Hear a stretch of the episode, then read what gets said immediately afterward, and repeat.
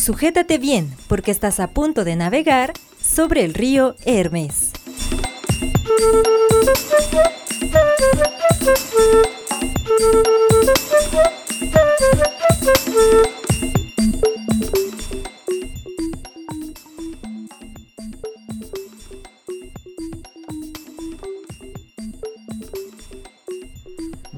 Bienvenidos a una edición más, a la nueva edición, a la más actual, a la más novedosa y a la más maravillosa edición de Sobre el Río Hermes. Yo soy Manuel Jara y me encuentro acompañado por mi compañero Antonio Ayala. ¿Cómo estás, Antonio? Estoy muy bien, aquí este contagiado de tanto entusiasmo. Tengo mucho entusiasmo el día de hoy, estoy muy emocionado por hacer este programa después de que, bueno, tuvimos un pequeño lapso que no se pudo por razones técnicas, no pudimos continuar el programa la Así semana es. pasada. Pero aquí estamos de vuelta. Muy técnicas las razones. técnicas, técnicas. Este, y yo sí estoy muy emocionado por empezar este nuevo programa porque hay que hacer la tarea. Y esa tarea la hice desde hace tiempo y soy como el nerd del salón que dice, profesor, no va a recoger la tarea. Y los compañeros le pegan el recreo. Sí, sí, sí. La a, ventaja es que aquí no hay recreo. a todos les caía mal ese compañero. eh, A ese- todos les Hasta caía al mal. maestro. Porque Sí. el maestro a veces no quería revisar la tarea. Yo siento que eso es cierto, ¿eh? Yo siento que muchos maestros se hacían mensos y como, ay, hoy no sé qué voy a hacer, ¿no? Ajá. Y se van sin recoger la tarea. Saben que tienen que recoger la tarea, pero no la sí, quieren o sea, le da flojerilla. Dice, ay, qué hueva revisar la tarea de 40 squinkles. Yo, estoy, yo apuesto dinero a que eso pasa la mayoría de las veces, que los maestros se hacen mensos y que dicen, yo no voy a recoger tarea. Y el nerd del salón dice, yo sí. Bueno, yo soy como ese nerd del salón y yo sí estaba emocionado por hacer mi tarea.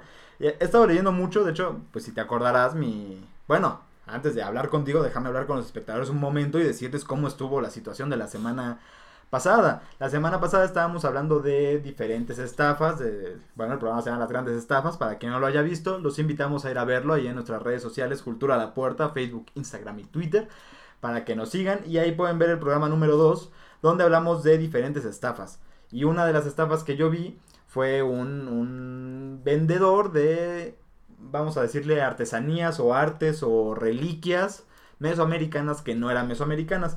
Y tú, como el clásico profesor que, que acaba de empezar a ser profesor y que quiere ser, quiere ser un gran maestro, Así dejaste es, tarea. Dejé tarea. Y por favor, cuéntanos la tarea que nos dejaste. Bueno, la tarea, como les comenté, no ilegal, por favor, o que no fueran tan viables, es que pensaran, idearan una forma de, de estafa inocentona, pues. pero- Una estafa inocentona. Y bueno, creo que nunca les he comentado y si no, pues se los comento aquí. Para los que nos quieran dejar sus respuestas, están ahí las, las redes sociales, eh, tanto Twitter, Facebook o Instagram, donde nos la quieran dejar. Ahí estamos esperando siempre sus respuestas. Pero bueno, yo soy el que ahorita te voy a dar la respuesta de esta manera así directa e inmediata. Y va a ser un poco obvia, a lo mejor hasta, hasta va a parecer chiste que es mi tarea. Pero si yo fuera a hacer una estafa, haría una clásica Ocean's Eleven, una clásica La Gran Estafa, la película con. George Clooney. E intentaría rescatar de los museos más interesantes, o sea, ¿sabes? El museo suizo, el museo inglés, el museo de Dinamarca, qué sé yo, ¿no? Los grandes museos de Europa. Todas las piezas robadas de, de- del imperio mexica, de los mayas, Ya, de, ya, ya. de los que oaxaqueños. regresen a sus raíces. No, pero robado. Fíjate, esto es lo que yo haría, me lo robaría, ¿no? Claro, hay que tomar un tiempo, unos dos años en planear y robar bien Sí, las sí, cosas, sí. traerlas armar, a México. armar el plan. de Y traerlas, o sea, todo, todo ese No quieres un tiempo. equipo que incluya a George Clooney. Con que esté Brad Pitt, yo estoy conforme. Y entonces ya una vez estén aquí en el país, hay que venderle a algunas personas, ¿no? Porque yo no puedo decir, oye, me la robé, Museo Nacional de Antropología, aquí están las obras que me robé, publiquen o este, pónganlas en exhibición. Sí, sí, sí. Entonces se las tengo que vender a terceros. Entonces tendría que encontrar a esos terceros que sepan cuál es el objetivo. Después tendría que haber allí un problema de que esos terceros desapareciesen del mundo de alguna forma secreta, no sé, que, bueno, suena como que estoy hablando de asesinato, pero no necesariamente. Sí, sí, sí. Y entonces ya el Museo Nacional de Antropología los puede adoptar. Esa sería mi gran estafa, un, un robo a gran escala de las cosas que, bueno, pues han pertenecido a este país, que ahora se encuentran en tierras extranjeras. ¿Cómo ves? Pues muy bien, este, queridos escuchas, si ustedes pensaron en una estafa piramidal clásica, no se pongan tristes, es lo que pensaría la gente normal, no le hagan caso aquí a Manuel. Es que bueno, hay que, si vas a hacer una estafa, yo digo, hazla bien, ¿sabes? Es el clásico, la película de La vida es maravillosa con Will Smith, ¿sí se llama La vida maravillosa, ¿no? O Mm, pues, It's a Wonderful Life, sí, ¿no? ajá. It's a Wonderful Life creo que se llama. Donde, bueno, pues dice que no dejes que nadie te diga que no puedes hacer. Ni yo. Yo les voy a decir a nuestros escuchas, si quieren robar algo, uno, nosotros no los apoyamos. Número dos, a- roben algo que quieran. Sí. Pero no con nuestro apoyo. Quiero No, dejar no, eso no. muy claro. Robar está mal. Robar está mal, no estamos apoyando para nada eso. Pero acá idear formas de robar es divertido. Es divertido, hay que entretenerse de vez en cuando, hay que Entretenerse. entretenerse de vez en cuando. Pero bueno, el asunto es que ese sería mi tipo de robo. Y ahorita vamos a hacer una especie de transición interesante a un mundo, un mundo bastante duro, bastante complejo, donde el robo, yo creo que ni siquiera tendría por qué llamarse robo del todo. O sea, casi que parecería la justicia social, el día a día. Y para los que no sepan de qué estoy hablando el día de hoy, vamos a hablar de El Viejo Este. Y qué mejor forma que empezar con esta tremenda canción.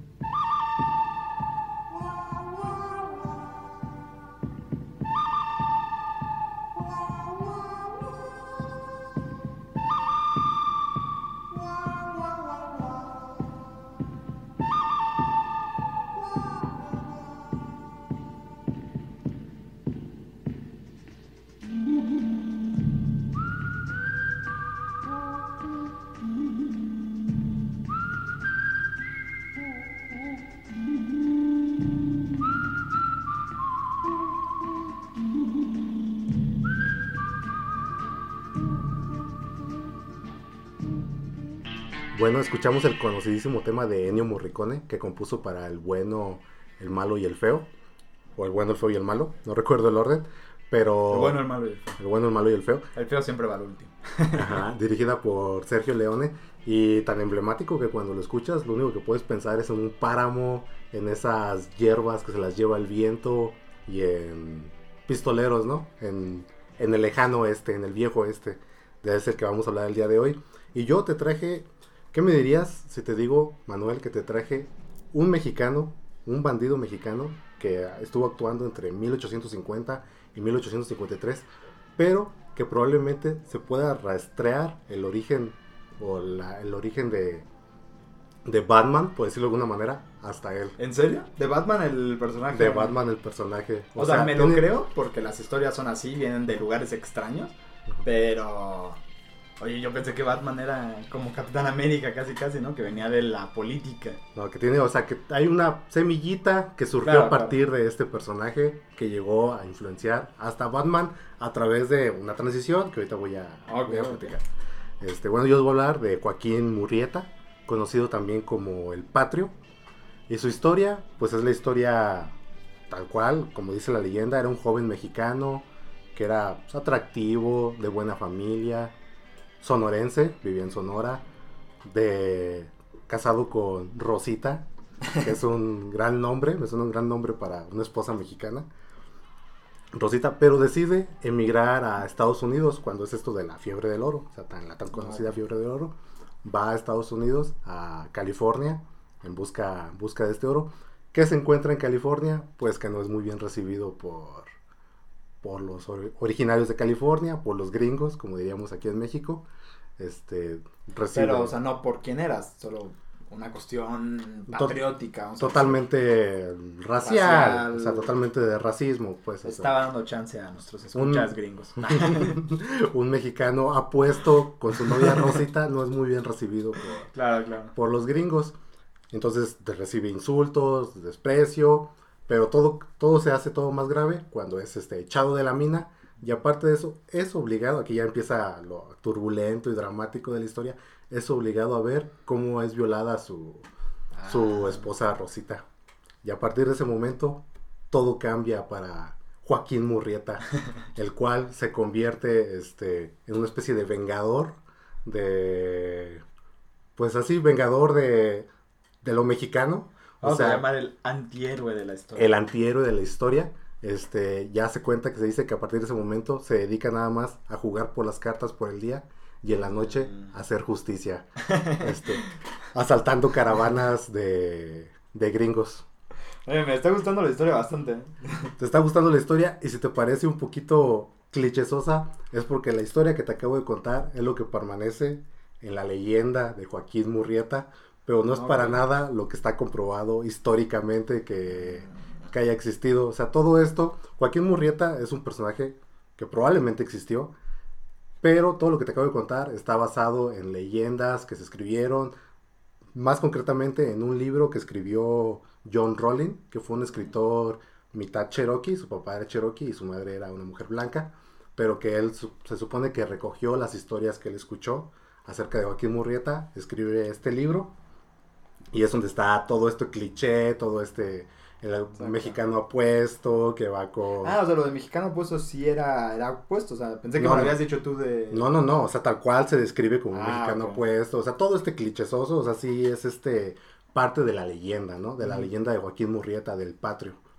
Pero vamos ahora a lo que sí está, lo que se puede, como quien dice, comprobar.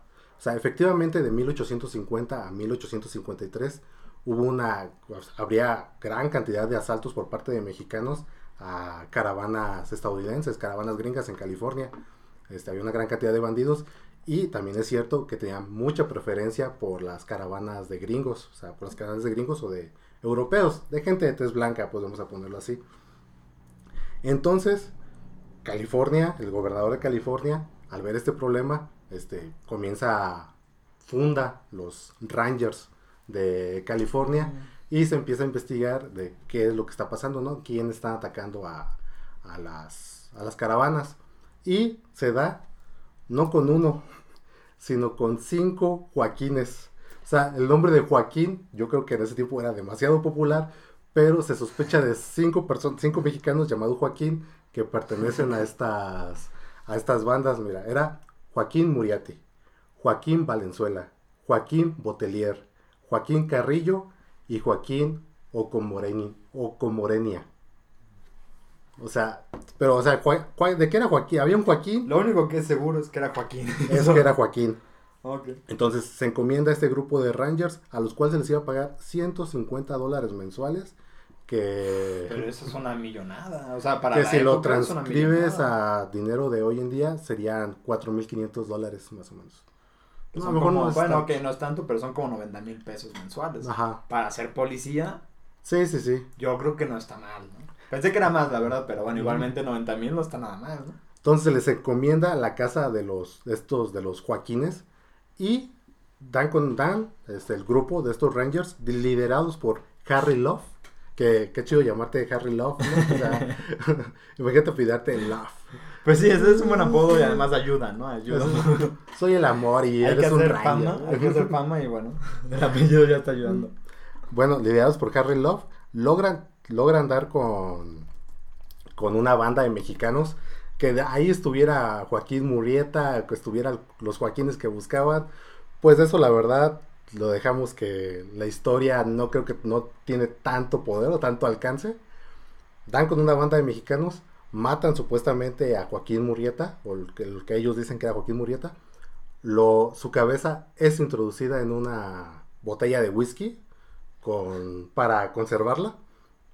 Y lo que también es real y está comprobado es que la cabeza se exhibió por California. Estuvo dando vueltas por el estado de California. Y de hecho existen carteles a la fecha donde dice, ven a ver, eh, exhibida este, la cabeza del bandido más peligroso de toda California, Joaquín Murrieta. Y no sé, 20 centavos la entrada, una cosa así, pues la cabeza fue exhibida. Es una de las pruebas de que, de que existió ah, por lo menos algún bandido o un bandido mexicano que les está dando un dolor de la cabeza a los gringos, sí que existió. Que haya sido exactamente Joaquín Murrieta, pues este, que haya sido de origen sonorense, con su esposa Rosita. No, Rosita, yo, yo me quedo con que Rosita sí existió, esa sí la tengo yo marcada. Todo eso, claro, ya son como florecitas que le va poniendo la historia, o sea, que va poniendo la leyenda a la historia real. Este, la cabeza se exhibió, de hecho la cabeza se perdió, pues tiene, tiene registro que se perdió en el terremoto de San Francisco de 1906. Aparentemente el frasco se cayó y pues ya ¿1906? de 1906. O sea, ten- tenemos que tener en cuenta que la cabeza se recolectó en 1853. Ya. No, sí, pues estuvo mucho tiempo.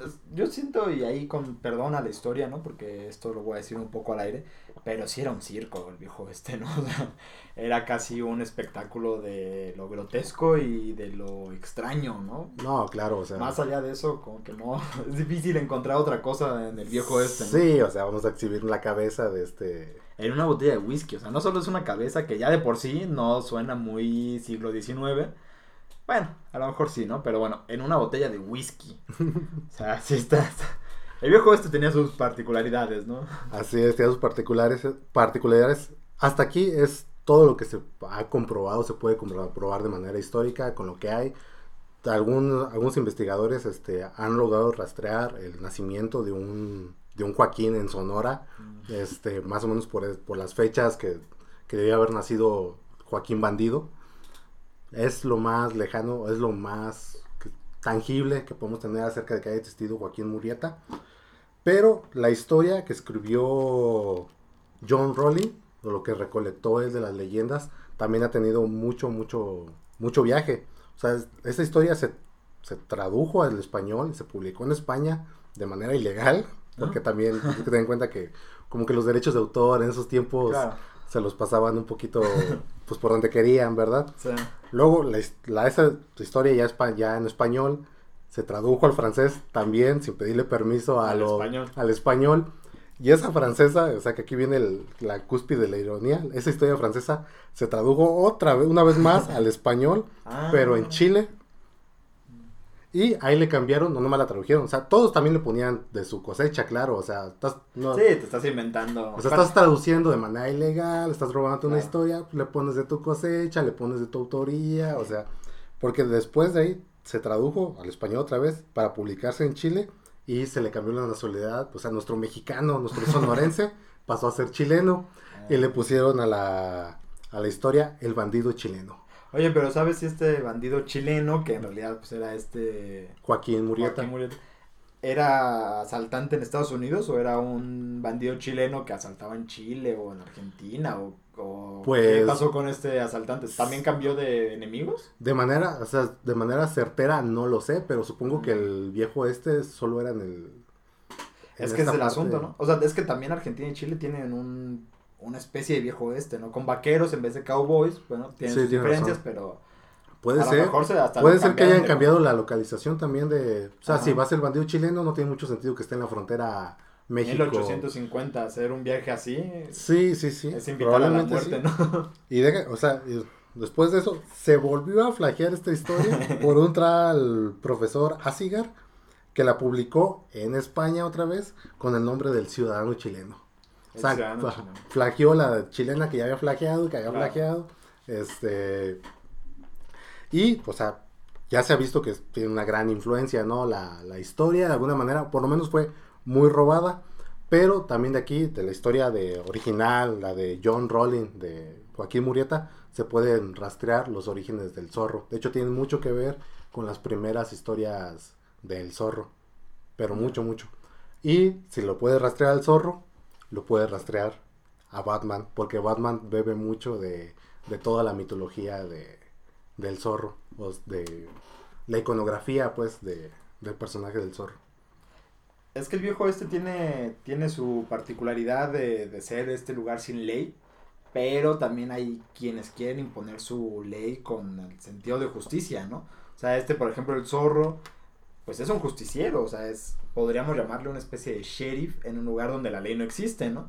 Igual Batman, bueno, es, un, es moderno, pero Ajá, pero también es un justiciero. es un justiciero. Y el Joaquín Murieta de John Rowling también era un justiciero, o sea, se le había cometido una atrocidad, que era violar a su mujer, ser despreciado, o sea, era un antihéroe, como dices, o sea, se dedicaba a este, robar a aquellos que habían hecho estas cosas, pues, tan, Claro. tan feas. Yo también tengo mucho que ver que el autor haya sido, bueno, pues, el autor que recolectó estas leyendas haya tenido padre Cherokee, ¿no? O sea, yo supongo que... Pues quién sabe, o sea, hasta donde yo tengo entendido, los Cherokees, los Apaches, todo este grupo de naciones que fueron realmente oprimidas o por los gringos o por los mexicanos, pues mucho amor por los gringos o por los mexicanos no sienten. Pero, por ejemplo, si tú te vas a Robin Hood o una situación más, más urbanizada en México, con el... en, en Querétaro, tienen a su Robin Hood local, ¿no? Eh, donde realmente sí hay una ley, pero hay una ley que es injusta o hay una ley que no se aplica, ¿no?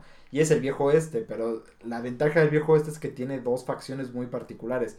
Una que es la de completa libertad, abandono y salvajismo total, donde estás exhibiendo la cabeza de un villano en una botella de whisky durante 50 años, y otra donde hay gente que no quiere, no quiere esa vida, ¿no? Que, que pretende instalar nuevas ciudades, ¿no? De hecho, no me voy a adelantar, pero la persona a la que yo voy a hablar vive en Arizona, que es una ciudad que acaba de construirse donde quieren ley, ¿no? O sea, es lo que están buscando, ley. Entonces, bueno, pues es, un, es una forma de, de recopilar las, las injusticias de hoy al pasado, bueno, más bien de atraer el pasado a las injusticias de hoy, ¿no? Sí, no, claro. Este, ya nada más para cerrar también un poco lo de Joaquín. Este, aún el, el- la actualidad se celebra todos los años una, calga- una cabalgata que se llama literal la cabalgata de Joaquín Murrieta, que se hace un recorrido en California desde la ciudad de Madera hasta Tres Piedras. Mm, Las Tres Piedras es una ciudad... de- Sí. Es, es irónico, pues, porque Tres Piedras es una ciudad donde tradicionalmente los inmigrantes saltan la frontera, ¿no? Entonces, Sí, y es irónico y aparte que, o así que se, pre- se presentan dos aspectos, ¿no? El, el histórico es un, pues era un delincuente, un bandido, ¿no? Y el de la leyenda acá es el que perdura más, a fin de cuentas, que era este antihéroe, este, este justiciero, por decirlo de alguna manera. sí, porque también yo creo que si algo ha influido la cultura mestiza de México, ahí sí mestiza en el sentido más, más absoluto es la de cuentacuentos, porque sí, definitivamente Mesoamérica es la que cuenta cuentos, pero España tiene una tradición más de escribir esos cuentos, o sea, también son una población muy cuentacuentista, pero sí buscan, no sé si llamarle la, la inmortalidad de esos cuentos, ¿no?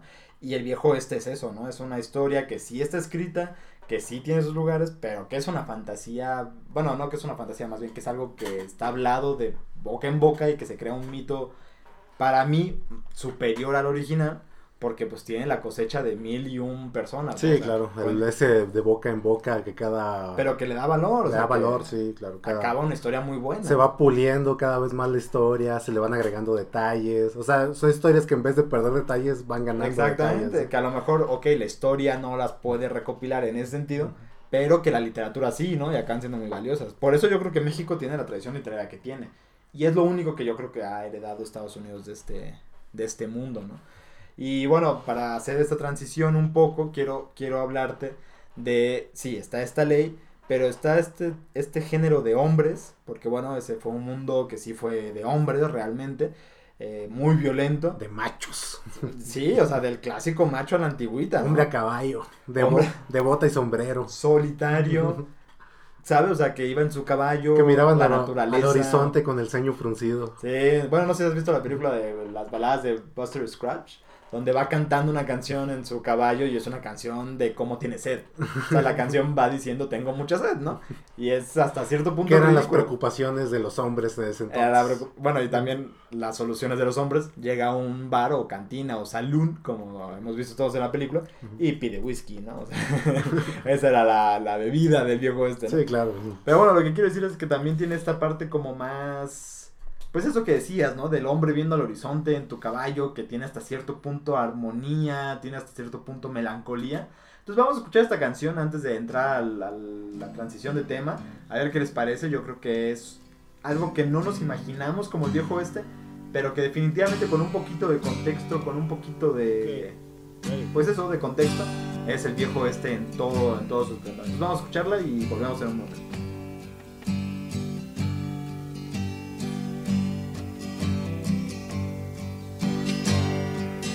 There's guns across the river about to drown you.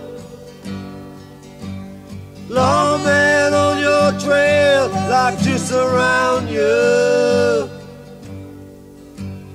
Bounty hunters dancing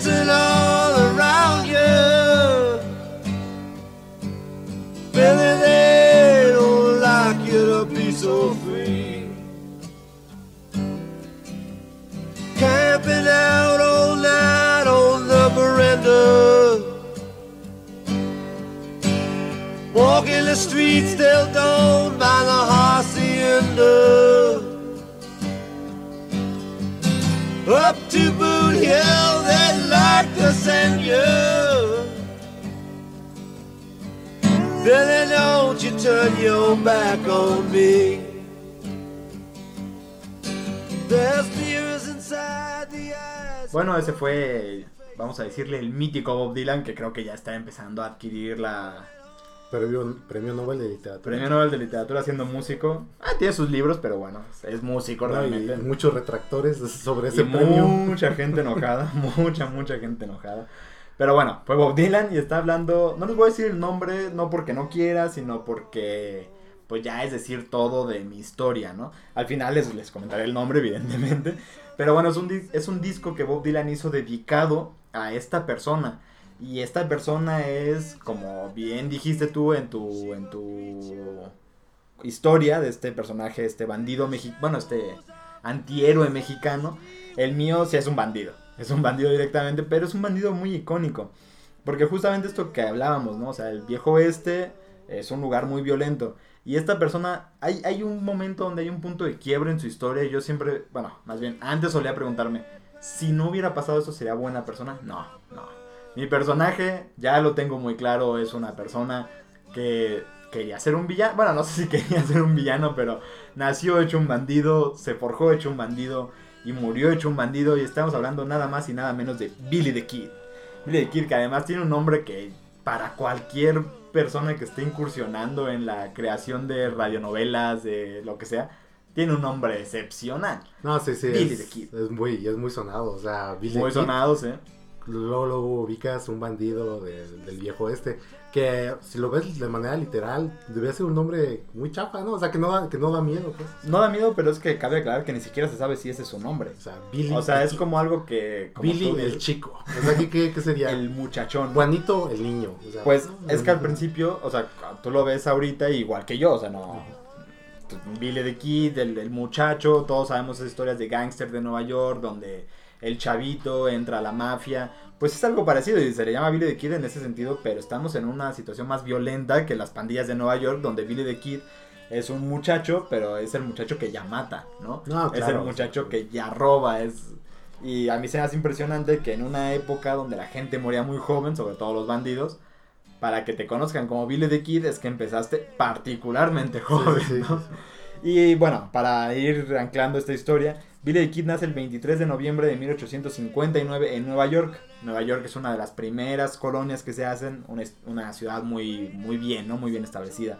Como siempre, pues con problemas de clase baja y problemas de clase alta.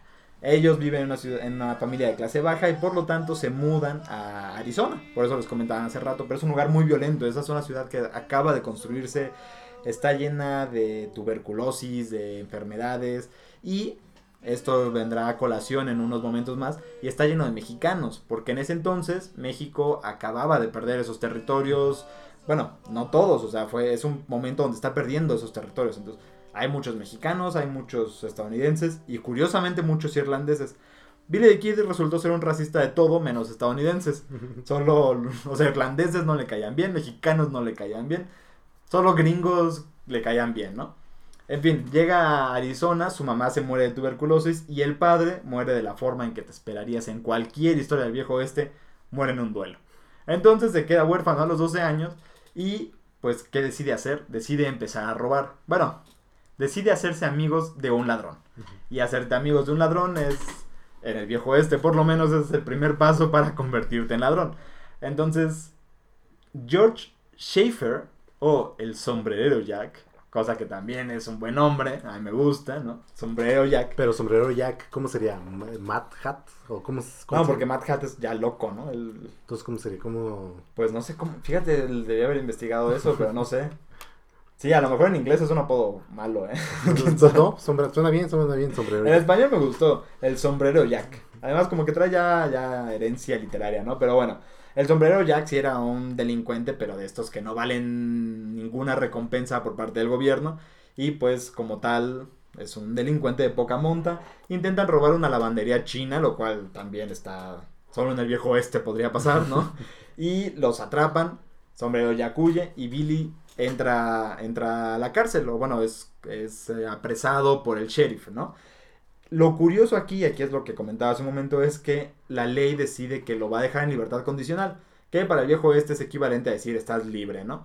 No puedes salir de la ciudad, hasta donde tenía entendido era el único impedimento de libertad condicional. Pero Billy the Kid no lo sabe. Entonces antes de que vaya a juicio a que le digan la sentencia que, que va a sufrir, decide escaparse. Pero iba a ser liberado. se escapa y en ese momento se convierte en un prófugo de la ley de ahí para adelante. O sea, nunca más va a volver a ser un hombre legal. Ese fue el momento donde pierde toda su legalidad y donde se convierte en un criminal y no iba a convertirse en un criminal. Está a punto de ser sentenciado como un hombre de bien. En fin, ya está afuera, ya está libre, pero ya es un criminal y desde empieza a hacer crímenes diferentes y el 18 de agosto de 1877, cuando ya tenía 17 años, mata por primera vez de manera oficial porque se cree que mató desde mucho antes. Pero mata por primera vez y mata de hecho a un inmigrante irlandés. Como te comentaba, tenía problemas raciales serios. O sea, era una persona que incluso llegó a decir que, se que mató a 21 mexicanos sin contar mexicanos. Perdón, a 21 hombres sin contar mexicanos. Ah, ya, dije 21 Sí, mexicanos erróneo. contar mexicanos. No, 21, 21 hombres sin contar mexicanos. Ya, o sea, a ya. ese nivel era su racismo. Sí, que ¿Quién no sabe? eran hombres, pues. Sí, o sí, sí. Quién sabe cuánta gente mató. Eh, muchos eran irlandeses que tampoco consideraba como válidos para su registro de asesinatos. En fin, mata a gente, se vuelve criminal, mata a tres indios, que también evidentemente menospreciaba. Y llega un momento donde ya se empieza a hacer un problema. Y entonces el sheriff de la ciudad decide que tienen que controlarlos. Y tienen que controlarlos significa tienen que matar o traer a la ley a Billy the Kid. Billy the Kid no acepta esta tregua. Aunque aquí hay una leyenda, voy a contar rapidísimamente las dos versiones. No acepta esta leyenda, lo agarran igualmente, mata a sus dos carceleros y escapa. Y la otra donde acepta la tregua, les dice, oigan, denme chance, este, ya no voy a ser criminal, soy muy buena gente. El sheriff, que es un corrupto, le dice, está bien, pero no puedo, no puedo fingir que la ley es tan mala, entonces tendrás que escapar, ¿no? O sea, no te puedo condonar, tendrás que escapar. Y entonces escapa y mata a los dos a los dos carceleros por gusto. O sea, los dos carceleros mueren siempre. los dos carceleros siempre mueren y no mueren bien, ¿no? O sea, mueren, no mueren de viejos, ¿no? Entonces, eh, bueno, esto yo creo que no es real, yo creo que sí se escapó de la cárcel porque inmediatamente lo convierten en el país, en Estados Unidos, en el criminal número uno del- de la época. Y le dan una, una, una oferta, este, bueno, una recompensa. Un precio a su cabeza. un precio a su cabeza, vivo o muerto, de 5 mil dólares. Que bueno, al parecer era de las más grandes que Sí, se sí, podían sí. hacer, ¿no? Pero también como el viejo este es, a nadie le importó. Entonces, un hombre de ley lo contrata y lo convierte en cowboy. Los cowboys en realidad tenían una muy clara doctrina de superioridad racial blanca. Entonces lo contrata para eso, ¿no? Pero es legal. Entonces mata gente, pero esos no cuentan, ¿no? O sea, solo mató a 21 hombres y ya, y demás, ¿no? Ya. Entonces mata... Animalitos. Ajá, sí, era, era un racista. Bueno, pues te digo, o sea, se convirtió en un supremacista blanco legal, ¿no? Y ya, pues le va bien, ¿no? Hace su trabajo hasta que alguien mata a su jefe. Y esto, esto fue el acabose para Billy the Kid.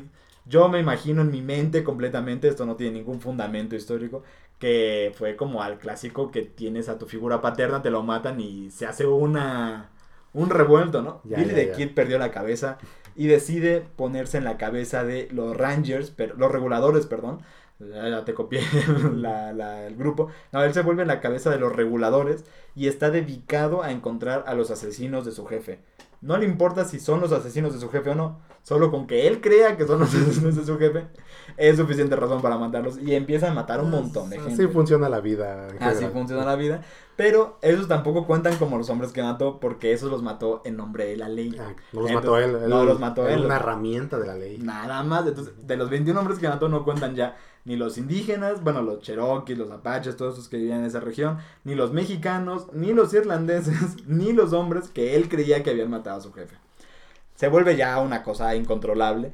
Y Pat Garrett, que curiosamente es amigo de la infancia de Billy the Kid, crea una campaña personal dedicada a matar a Billy the Kid. Y la verdad es que ya cuando alguien te quiere muerto, no es tan difícil matar a alguien. Pues lo empiezan a acorralar, empiezan a hacerlo huir de lugares, hasta que finalmente llega a un lugar que se llama Fort Summer, Sumner, y ahí se refugia, pasa la noche, pero ya no pasa la mañana. ¿Eh? ¿Cómo metí ahí la intriga? ¿Te gustó? Es que eres, eres como escritor. Soy un escritor, metí la intriga perfectamente.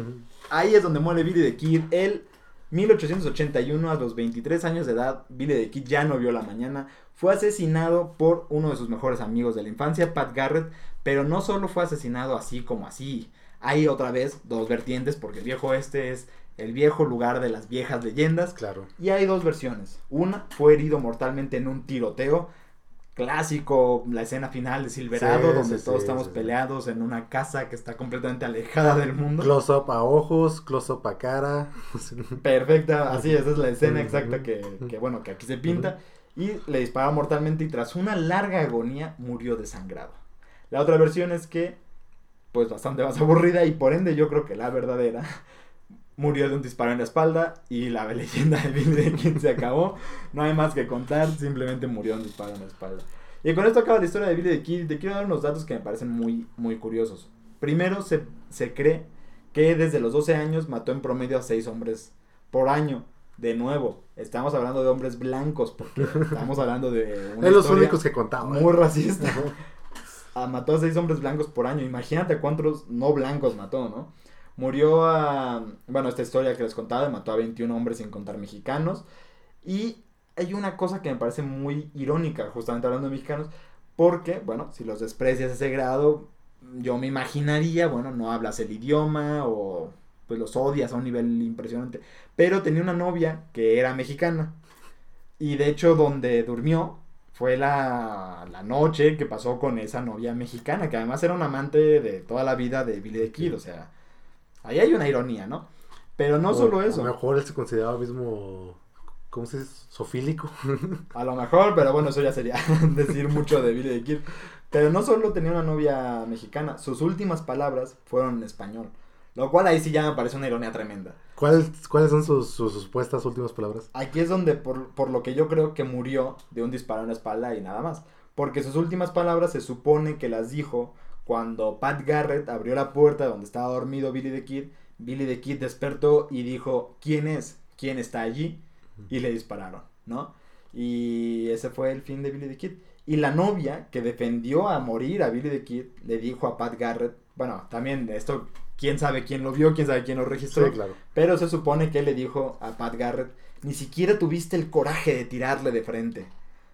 Mató en grupo y esto al parecer incrementó la leyenda a un nivel estratosférico. O sea, todo el mundo decía, no, es que ni siquiera la ley ni Pat Garrett se atrevieron a matarlo. De por- frente a frente. Billy the Kid. Lo mataron dormido, lo mataron de espaldas, a traición, bla, bla, bla. Pues, pero fíjate qué irónico que, por ejemplo, otro gran personaje de, del viejo este también haya sido matado a traición por la espalda, que es este eh, Jesse James. Una película también que eh, aquí hay una cosa interesante que también es muy sobria, muy muy melancólica, muy calmada. Como que hay una parte, esta es una Estamos hablando mía, del asesinato de Jesse James por el cobarde Robert Robert Ford. Ford. Sí, y es una película donde realmente hay un villano, bueno, un, un bandido que ya no quiere seguir esa vida, ¿no? Que está intentando salir. A Billy the Kid, para matarlo, a todo el grupo de los reguladores les dieron la oportunidad de, de ser hombres de ley de nuevo. A todos, menos a Billy the Kid. O sea, Billy the Kid ya había roto todas las fronteras que podía romperse para volver a la ley. Y es curioso porque finalmente se conoce una foto de él que, bueno, como las fotografías de esa época, valía dos dólares, ¿no? Nada especial, no, no, tiene nada, no tiene nada particular. Y sale con otros cuatro o cinco bandidos más. En el 2005, bueno, en el 2013 fue comprada por alguien y en el 2005 fue evaluada. ¿Cuánto crees que valía esa, esa fotografía en el 2015? De Billy the Kid. De Billy- la El- única fotografía de Billy el Kid, forajido más famoso de toda la historia. del cual solo se tiene una foto comprobada, pues. 5 millones de dólares. Wow, 5 millones de dólares. Vale exactamente 5 millones de dólares. Sí, oye. Me la gané. Te la ganaste, ya la tienes, es tuya ahora. No, y, y él la compró, en el- bueno, el- el dueño actual la compró en el 2013. En el 2013 valía 2.3 millones de dólares. Y en tan solo dos años, pues ya duplicó el valor. Pero él dice que no la piensa vender. Que la que no tiene prisa más bien, perdón. No tiene prisa para venderla, que la tiene guardada y que en algún momento pues se venderá. Y justamente la canción que escuchamos de Bob Dylan se llama, bueno, el disco del, del que estaba hablando se llama Pat Garrett y Billy the Kid y es una es un disco completo que le dedicó a la historia de ellos y la canción que escuchamos fue justamente la muerte de Billy the Kid, como Pat Garrett llega en la oscuridad, que te voy a decir algo, tú escuchas la canción, escuchas la letra y Bob Dylan está diciendo ay, a ti que te dispararon por la espalda.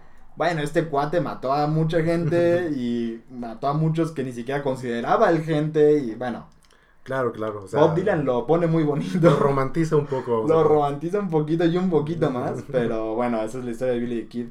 Y a mí me parece una historia muy interesante porque pues es un, es un bandido que casi que parece como los de Star Wars o, o cualquier bandido de telenovela o cualquiera de estos donde realmente parece ser una persona mala, ¿no? O sea, Claro. creció en un ambiente violento, perdió a su, a su familia muy joven, además fue aislado, ¿no? O sea, tú naces en un lugar, te llevan a otro lugar que está dedicado a la violencia, bueno, no dedicado, pero que es un lugar violento, pues tampoco había muchas opciones, ¿no? Y la primera amistad que tienes, o bueno, la primera amistad que se reconoce de Billy the Kid, es el sombrero ya que te abandona en el primer robo que sale mal, ¿no?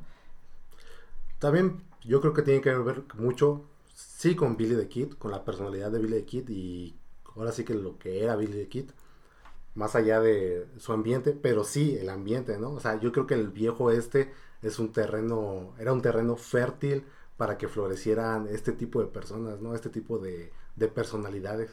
Sí, pero no sé, por ejemplo, o sea, está, tú, tú hablas de un villano, bueno, no, un, un- personaje del viejo este, mejor dicho, que es, violento, o sea, definitivamente, por muy el zorro que seas, por muy Batman que seas, eres un personaje violento, ¿no? Pero hay diferentes tipos de violencia. Hay una película que ya mencioné ahorita, que es Silverado, que a mí me gusta mucho, porque de hecho el actor del sheriff, el único sheriff honesto, porque esa es la otra, la ley estaba lleno de antiguos bandidos que por practicidad se decía ya no eres bandido, pero sea el sheriff, ¿no? Sí, sí, sí. Bueno, en esta película solo hay un sheriff que es honesto.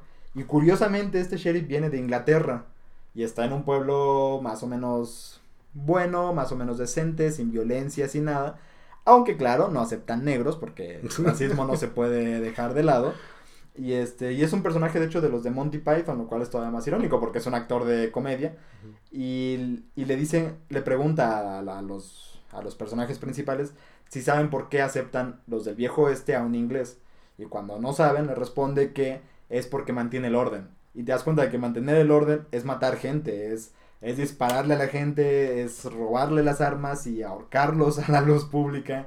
No importa quién eras. Si eras bueno, si eras malo, no eras ni tan bueno ni eras tan malo. O sea, era violencia por la violencia misma, ¿no?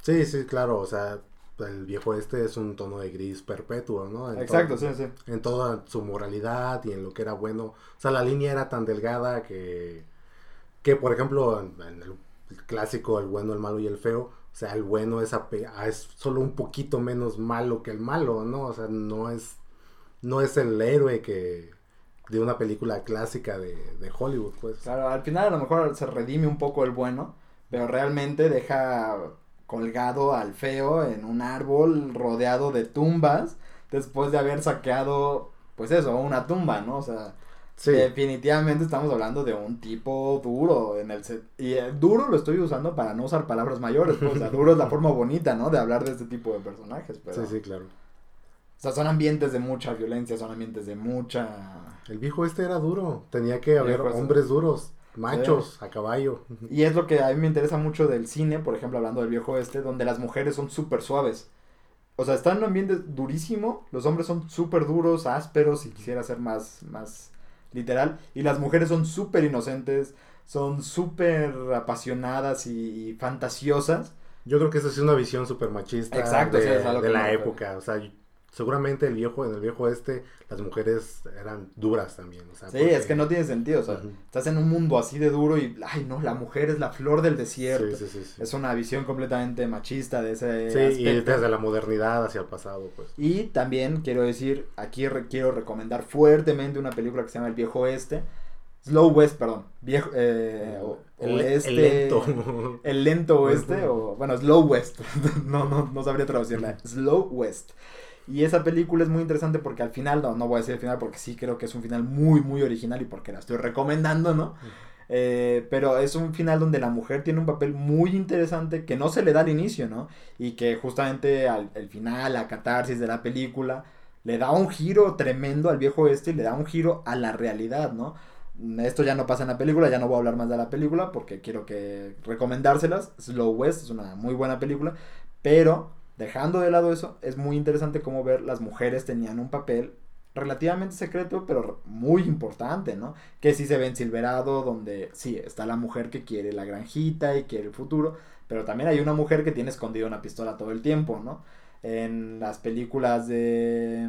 ¿En qué otras películas salen así mujeres que, que tengan ese personaje? Pues manera muy común o muy cliché, Temple de Acero, ¿no? La historia de esta niña que va en busca de, de justicia para los asesinos de sus padres. ¿También del viejo esta? Es del viejo este, sí. Bueno, ahorita tenía dos en mente, pero se me, se me borraron ahorita mismo los nombres. Pero sí, hay, hay películas donde sí realmente ves O esa una mujer. ya, si nos vamos a, al nivel de ridiculez Hollywood, la película esta donde salía Leonardo DiCaprio, que había una pistolera mujer, ahorita no recuerdo exactamente el nombre, pues una película, muy popular, pero que raya en lo ridículo, ¿eh? O sea, No, ahorita no me suena, pero lo que sí me suena, ahorita que estás diciendo esto, es justamente la imagen de Penélope Cruz.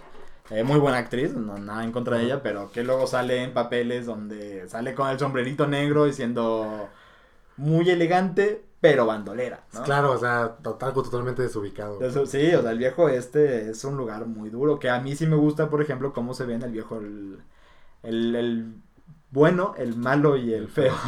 bueno, la trilogía, ¿no? Del billete, del, La- del del- dólar. del dólar, como se conoce. Que es un lugar sucio, es un lugar feo, es un lugar donde estás ahorcado. Por ejemplo, en la película de las baladas de, de, de Scratch, de Buster Scratch, donde está James Franco, que ahora es un meme. Yo creo que todo el mundo conoce. la- Yo conocí el meme antes de conocer la película, Sí, sí, ¿no? sí. Con esto digo todo.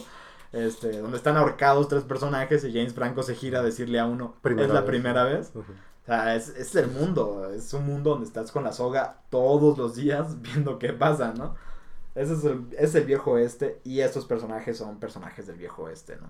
Billy the Kid creo que es lo más negro que te vas a encontrar y un justiciero cualquiera como el que tú nos trajiste Joaquín Murrieta. es lo más blanco que te vas a encontrar, ¿no?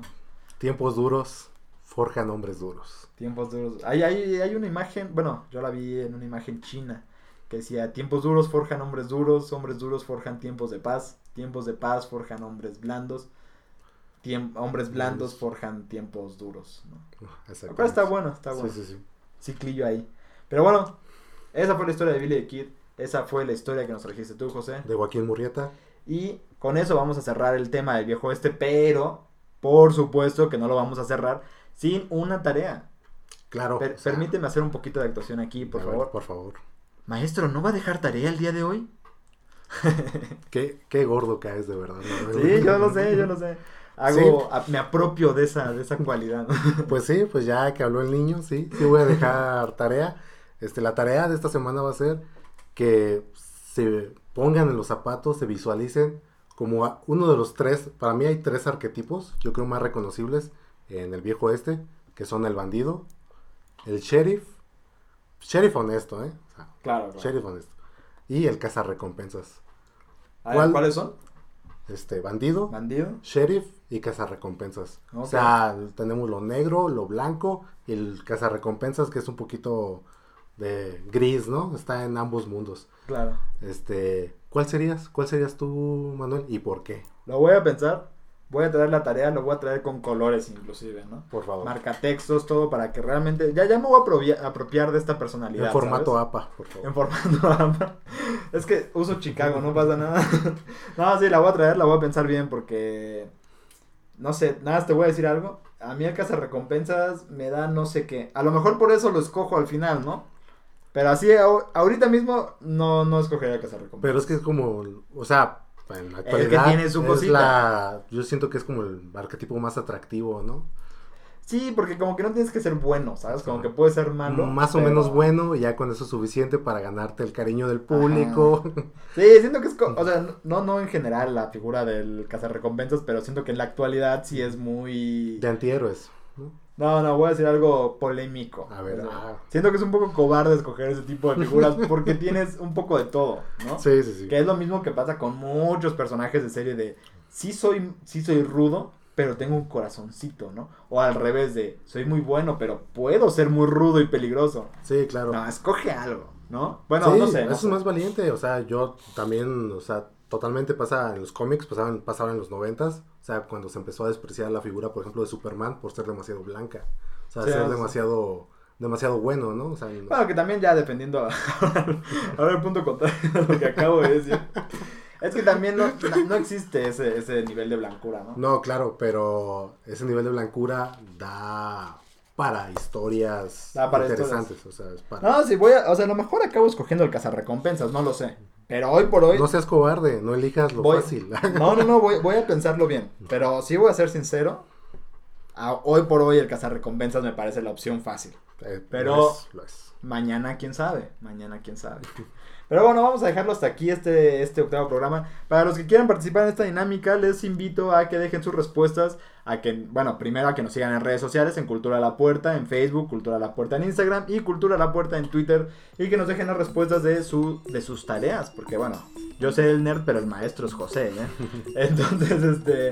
Pues ahí lo estamos viendo, ahí estamos compartiendo todo nuestro contenido. Los invito también pues a que lean nuestras críticas de literatura, de cine y demás. Entonces espero que hayan disfrutado mucho este podcast. Nos vemos el próximo sábado. Yo fui Manuel Jara y me encuentro con mi compañero Antonio Ayala. Y nos despedimos hasta la siguiente.